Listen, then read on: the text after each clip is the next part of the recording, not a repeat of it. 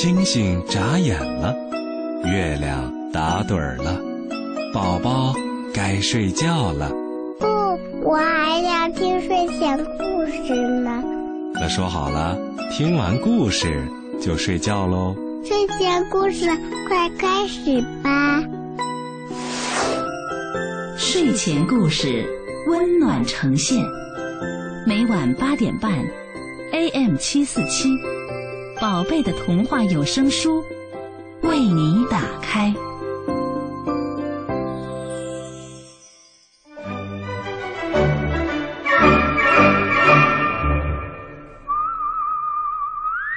晚上好，小朋友们，欢迎收听今天的睡前故事节目，我是李佳阿姨。小朋友，今天你足够乖吗？乖到没有让妈妈生气，吃饭也没有挑食，刷牙的时候也很认真。嗯，如果真的是这样，那李佳阿姨就太开心了。我特别愿意给好孩子、乖孩子讲故事。那接下来呢，小朋友们要听到的是《螺旋桨小鬼》和《流浪狗》。呃，这个故事名字里啊有一个小鬼，哎，小朋友们，你知道是什么意思吗？可不是神话故事当中那种很吓人的妖魔鬼怪，而是有些地方啊把小孩儿也叫成小鬼。那你这个小鬼头也有这么称呼的。那么螺旋桨小鬼就是带着螺旋桨的一个小孩儿。那么他和流浪狗之间的故事。到底是什么样的故事情节呢？快来听故事吧。有一种透明的小鬼，头上啊长着螺旋桨，只要依照口诀转转转，左三圈，右三圈，飞。对，把螺旋桨啊左右各转三圈，就可以飞上天。想降落时，就用手轻轻地碰一碰螺旋桨，就能飘啊飘的飞下来。但是，螺旋桨小鬼的爸爸妈妈头上可没有螺旋桨，他们呀想飞就飞，想降落就降落，而且飞得可比小鬼高很多呢。欧弟就是个螺旋桨小鬼。他很羡慕爸爸妈妈能够不靠螺旋桨就飞翔，还可以飞得那么高。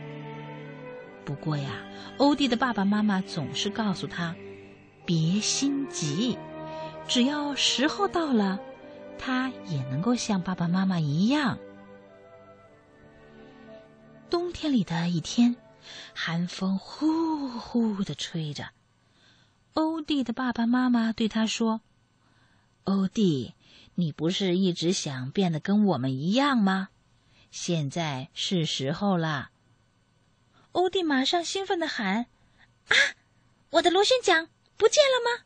我可以不用转螺旋桨就能飞。”他摸摸自己的头，却马上泄气了：“哎呀，没有了，螺旋桨还在嘛？”爸爸妈妈笑了。哈哈，想要螺旋桨消失啊，必须得经过一个历程。历程？什么历程啊？嗯，从现在开始，你得学会帮助别人。帮助别人？对呀，你看，爸爸妈妈和欧弟啊，正好飞到一个人潮拥挤的地方。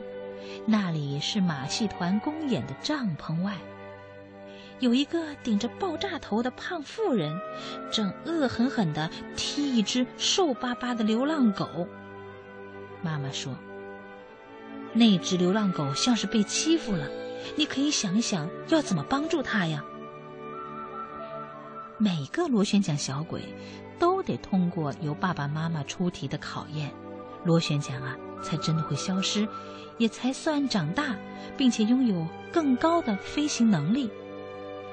由于小欧弟常常欺负人，还觉得若无其事，更不懂得为别人着想，所以他的爸爸妈妈才出了这个题目。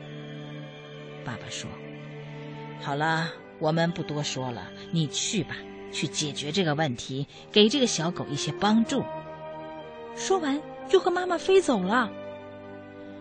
欧弟看着爸爸妈妈飞高飞远，只好不情愿的在那想，该怎么帮助流浪狗呢？对他来说，还真是一件难事。他想着想着，脑子里浮现了爸爸妈妈曾说过的一句话：“欺负人很不好。”他眼中瞬间冒出了亮光。对了，不好的人就是坏人，坏人就该给他点颜色瞧瞧。欧弟觉得自己想出了一个大道理，还可以去整人，所以特别开心。好，行动！欧弟呀，飞进了马戏团帐篷，寻找那个胖妇人。帐篷里的人很多，不过那个胖妇人很胖，一头蓬松的红色卷发更是醒目。欧弟一下子就找到她了。胖妇人刚好要去上厕所。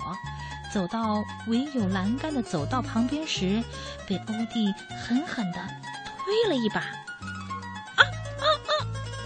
欧弟力道很猛，胖妇人不仅站不稳，还整个人向表演场地飞过去。观众爆出了惊叫声。场中啊，正在表演狮子跳火圈儿。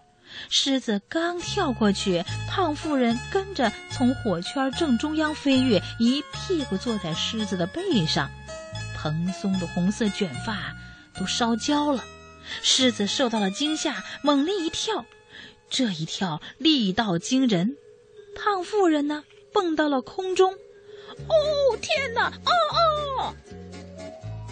手脚乱挥乱舞，双手攀住了头顶的安全防护网。它的重量太惊人了，防护网的绳索承受不了，发出了即将要断裂的哀鸣。下一个节目是空中飞人。站在表演高台上的小飞人看到这个情景，都吓呆了，一个没站稳就摔了下去。这时候防护网裂开了，幸好马戏团的大力士冲了出来，在胖妇人与小飞人摔下来的那一刹那，一手各接住一个，这才解除了惊险的场面。欧弟从头到尾笑得可欢了，更觉得自己做的太棒了，啊！我的螺旋桨应该不见了吧？他赶紧伸手摸摸头，可是螺旋桨还在呀！怎么会这样？欧弟很失望的来到场外，那只流浪狗正垂着尾巴晃来晃去。欧弟望着流浪狗，帮你，帮你，帮你，帮你，要怎么帮你啊？流浪狗看起来愁眉苦脸的，欧弟灵机一动：“哦，有了！你看起来一点笑容都没有，我来逗你笑，一定就算是帮助你了。”欧弟飞到流浪狗的身边，开始帮他挠痒痒，想惹流浪狗笑。不过，流浪狗被一挠，身体猛地往旁边一跳。脸上露出了惊恐的表情。欧弟呢，又是接连挠挠挠，流浪狗都紧张的跳开，最后夹着尾巴逃命似的跑开了。欧弟根本没有想到，流浪狗是看不见他的。你想想啊，不管谁被看不见的东西挠痒痒，都会吓坏的吧？你搞什么嘛？我是要帮你呢。流浪狗跑远了，欧弟不死心的摸摸自己的螺旋桨。哎，还在呢。算了算了，帮助别人这么难，我不要帮助人了。反正我还是能飞，不能飞很高，也不会怎样啊。欧弟放弃了，他觉得好累呀，找到一个堆满落叶的树洞，钻进去睡觉。半夜，欧弟被一阵窸窸窣窣的声音吵醒。他一看，啊，又是那只流浪狗。寒冬夜里的空气像是在冷冻库里冻过，流浪狗冷得受不了，好不容易找到了这个树洞藏身。流浪狗一进来，树洞变得好挤。不过，欧弟困得不得了，也没精神理他。然而，即使在树洞里，流浪狗还是一直抖，弄得他身体下的落叶发出窸窸窣窣的声音。欧弟觉得好吵，却因为很想睡，懒得起来把它踢出树洞，只用双脚把身边的落叶全踢到流浪狗那儿去。落叶都给你，这样总该不抖了吧？流浪狗身上覆盖着满满的落叶，似乎温暖许多，也不再剧烈的抖动了。欧弟也才继续钻进甜梦里。他睡到快天亮的时候，睁开了迷蒙的眼睛。眼前的流浪狗虽然睡着。枯瘦如柴的身体还是一阵一阵的微微抖着，一阵一阵的微微抖着。欧弟盯着流浪狗一直看，心里不知道为什么也轻轻的一抖，他自己有点吓了一跳，还发了一会儿呆。接着，他用不耐烦的语气念叨：“哦，哦，你是练过抖功是不是啊？”怎么这么会抖？可不可以不要抖了嘛？他一边抱怨，一边却挨了过去。然后他也不知道怎么搞的，竟然把自己又轻又温暖的身子贴在了流浪狗的身上。不一会儿，流浪狗身体完全暖和起来，不再发抖了。欧弟感觉到了，他悄悄对自己说：“。”天还没亮，我也再睡一下吧。接着，他闭上眼睛。就在那一刻，欧弟头上的螺旋桨消失了。树洞外，寒风呼呼的吹着。树洞里，小鬼和小狗窝在一起，暖暖、暖暖的睡着。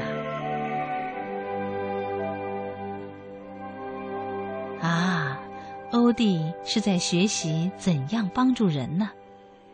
因为只有真正的学会了帮助别人，他的螺旋桨才会消失。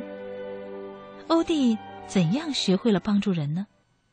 他学会了同情。小狗冻得哆哆嗦嗦，全身发抖，欧弟看到了，好像自己也在发抖。这就是同情。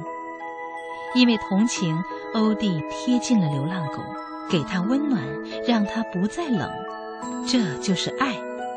有爱，才能真正帮助别人。我是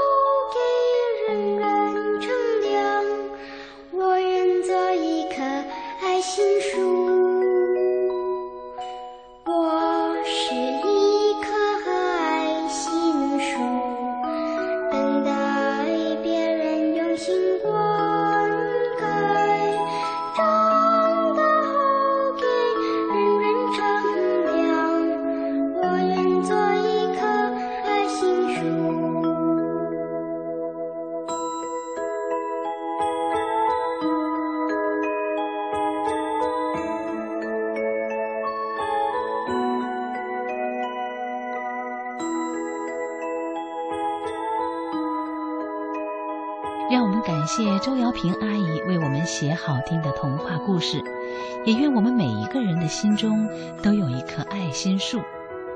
接下来，欢迎你继续收听睡前故事《小羊和梅花鹿》。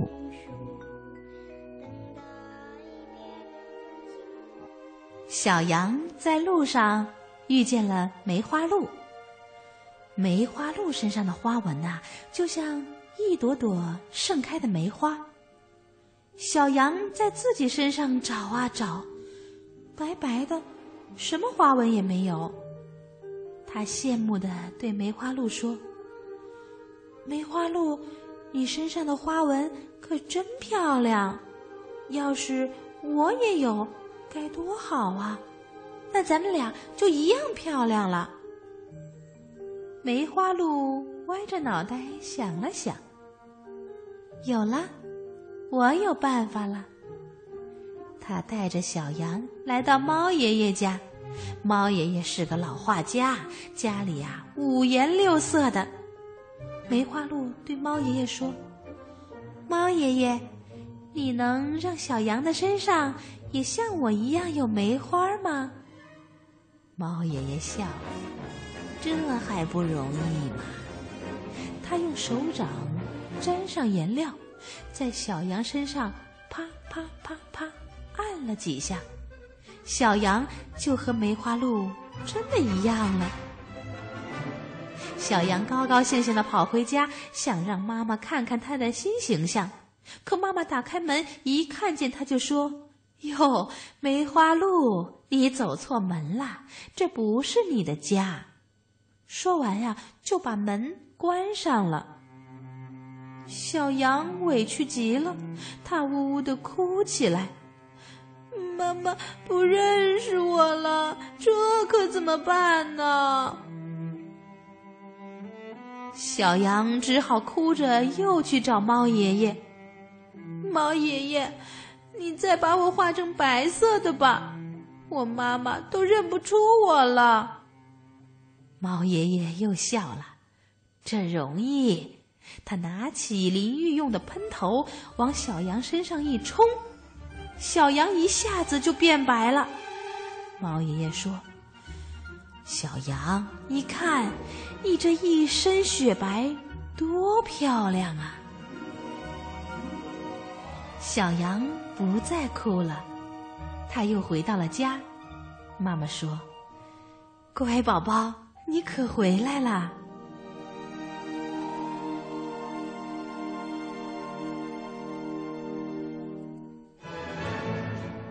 这个男孩是一个罕见的淘气包，把自己的妹妹当国旗升到旗杆顶，把猪血扣在爸爸头上，把青蛙放进送咖啡的篮子里。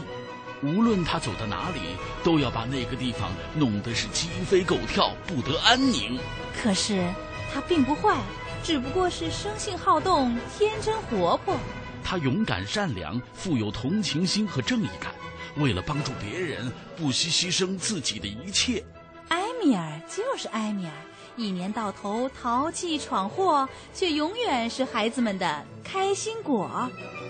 欢迎收听世界著名儿童文学作家林格伦作品《淘气包埃米尔》，由中国少年儿童出版社出版，姚科演播。接下来的时间，我们一起再来听淘气包埃米尔的故事。昨天呀，我们听到套在埃米尔脑袋上的汤罐好不容易啊刚取下来，埃米尔又闯祸了。他把五俄尔的硬币吞到了肚子里，这下呀可急坏了妈妈和爸爸。他们又一次返回到医生那儿，看大夫是得再花钱的。埃米尔的爸爸想用儿子肚子里的那五俄尔作为医疗费，但是淘气包埃米尔可不答应。那么医生会怎么办呢？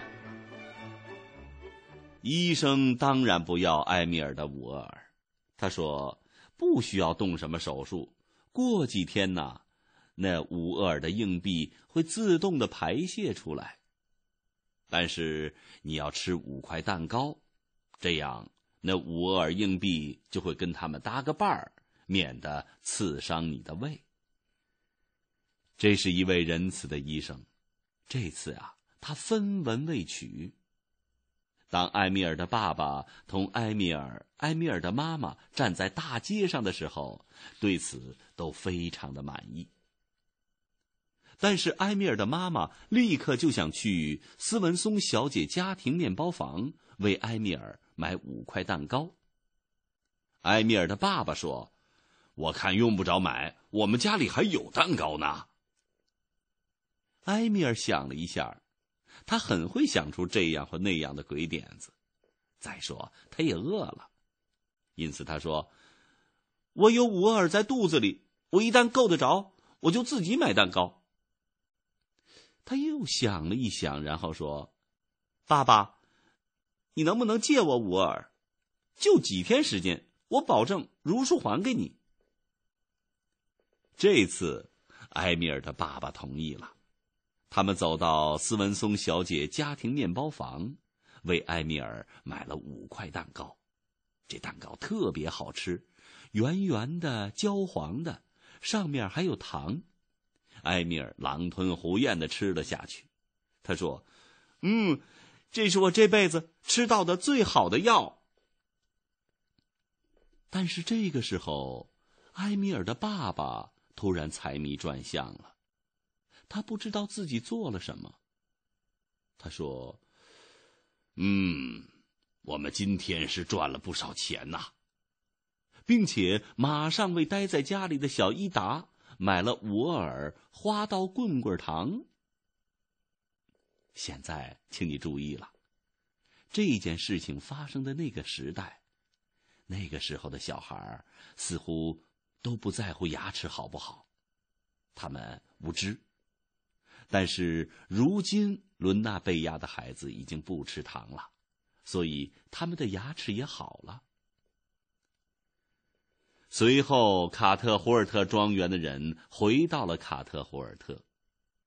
埃米尔的爸爸刚一进门，连大衣和帽子都没有来得及脱，就急急忙忙的去粘汤罐不需要很高的技巧，因为只是撞成了两半丽娜如愿以偿，她高声的对正在给马卸套的阿尔弗雷德说：“卡特胡尔特，这下又可以吃肉汤了。”丽娜坚信没错，她肯定忘记了埃米尔。那个晚上啊，埃米尔和小伊达玩了很长很长的时间。他给小伊达在牧场的大石头中间搭了一个小房子。伊达觉得特开心。埃米尔每次想要一块棍棍糖的时候，就轻轻的拧他一下。但是，天渐渐的黑了，埃米尔和小伊达想去睡觉。他们走进了厨房，想看一看他们的妈妈是否在那里。妈妈没在，那里面一个人也没有，只有那个汤罐子。它摆在桌子上，已经被他的爸爸粘好了。埃米尔和小伊达站在那里，看着在外边周游了一整天的那个十分有趣的罐子。小伊达说：“多好啊！他都转到玛丽安娜隆德那么远的地方去了。哎，你是怎么就把脑袋弄到汤罐里去了呢，埃米尔？”小伊达向埃米尔提了这样一个问题：“小朋友，如果是你，你会怎么回答呢？”欢迎明天同一时间接着来听淘气包埃米尔的故事。让我们谢谢中国少年儿童出版社为我们出版好故事。孩子们，今天的睡前故事就到这里了。听完了故事，该睡觉了。祝你晚安，明天再见。宝贝儿们，听完今天的睡前故事节目，你有什么话想对李佳阿姨说吗？你喜欢今天的故事吗？为什么呢？欢迎小朋友们通过发送邮件到 sqgs at cnr 点 cn 来参与节目。睡前故事节目每天都会产生一名幸运小听众，所以请小朋友们积极的参与互动啊！没准儿啊，今天的幸运。就属于你呢！中国儿童艺术剧院最近呀，又有精彩的剧目可以欣赏了。幸运小听众将会获得由中国儿童剧院提供的十二个月的亲子观摩券，小朋友们可以带着你的爸爸妈妈一起去观剧。